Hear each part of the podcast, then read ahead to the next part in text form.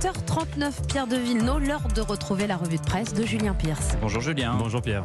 Vous avez lu attentivement les journaux. Il vous semble ce matin que l'actualité est composée de multiples impasses. Oui, la mort hier de Vincent Lambert plonge ce matin la presse dans un dédale de questionnements. Après le long calvaire de l'ex-infirmier, 10 ans, 9 mois et 12 jours, quel droit à mourir s'interroge en une l'humanité. Faut-il faire systématiquement droit au désir de mourir? Questionne pour sa part Étienne de Montetti dans le Figaro. Que restera-t-il de l'affaire Lambert? demande le Parisien.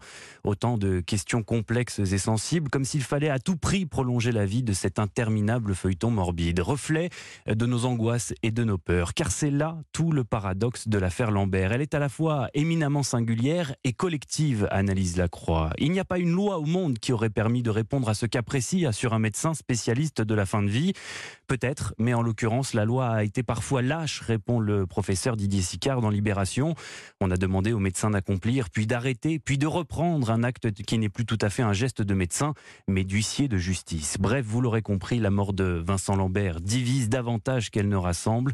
Une impasse collective dont chacun s'échappera comme bon lui semble. Lui aimerait bien échapper aux critiques dont il fait l'objet. On parle bien sûr de François de Rugy. Il reste ministre, mais il semble cerné de toutes parts. Comme acculé dans une impasse par une meute de homards géants, François de Rugy semble avoir euh, bien du mal encore ce matin à s'extraire des pinces de la presse. Car au-delà des révélations se succédant telles les plats à l'hôtel de la Serre, révélations d'ailleurs tellement fraîches qu'elles sont encore à prendre avec des pincettes, l'heure est également au décortiquage de la carcasse du ministre. Qui est vraiment François de Rugy? Comment est-ce que cet euh, austère député transparent est devenu un président de l'Assemblée opulent se demande Libération. Le journal a recueilli plusieurs témoignages d'anciens proches, témoins de la mue de l'écologiste. Avant, c'était un bon père de famille qui ne courait pas derrière les luxes des ors de la République, confie anonymement un député. Et puis un jour, de Rugy a changé. Depuis sa rencontre avec Séverine, son actuelle épouse, une figure écologiste ajoute, il est devenu plus hautain, il regarde de haut ses anciens copains. La faute à sa nouvelle épouse, journaliste à gala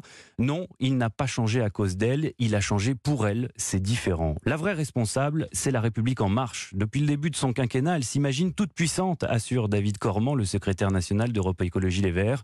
Une famille politique qui n'est à l'évidence pas conseillée de quitter, même pour quelques homards grillés. Je n'ai absolument pas de raison de démissionner, dit l'intéressé François Drugy en ce moment sur BFM TV. Lui a été conçu pour sortir de toutes les impasses militaires. Lui, c'est Suffren, le tout nouveau sous-marin d'attaque français qui va être inauguré aujourd'hui par Emmanuel Macron dans le bassin de l'arsenal de Cherbourg. C'est tout simplement l'un des engins les plus imposants et les plus complexes jamais construits en France, écrit les échos. 99 mètres de long et 4700 tonnes d'acier qui ont nécessité pas moins de 12 années et quelques milliards d'euros pour être assemblés. Ce sous-marin à propulsion nucléaire appartient à la classe dite Barracuda et c'est un tel saut technologique comparé à la génération précédente que c'est comme si on passait d'une deux chevaux à une Formule 1, s'enthousiasme l'un des concepteurs. Grâce à une coque doublée de liège, le suffrain est dix fois plus silencieux. Ses équipements électroniques sont capables de détecter une porte qui claque à des kilomètres de distance.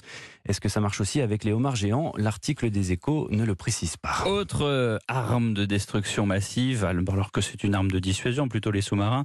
Dans la presse ce matin, les SUV. Les Sports Utility Vehicles, ces voitures surélevées aux allures de 4x4 dont les automobilistes raffolent, à tel point que Volkswagen vient de dire Auf Wiedersehen à sa mythique coccinelle pour la remplacer, nous apprend le Figaro un SUV. Mais avant de craquer, vous aussi, pour un Peugeot 3008 ou un Renault 4 je vous conseille vivement de lire l'enquête publiée sur le site Les Jours. SUV, une aberration écologique. Et oui, à cause de leur forme cubique et de leur poids conséquent, ces faux 4x4 ont besoin de gros moteurs puissants pour avancer. Un SUV, c'est tout sauf aérodynamique. C'est comme nager avec une planche tenue en travers devant vous, résume une syndicaliste chez PSA. Le diesel n'ayant plus la cote, la majorité des SUV vendus en Europe carburent à l'essence, plus émetteur du dioxyde de carbone.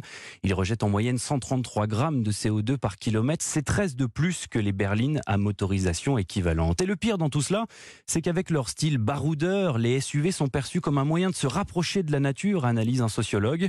Ils nous mènent au contraire tout droit dans un cul-de-sac écologique. Eh je suis tout à fait raccord avec ça. Merci beaucoup pour cette revue de presse.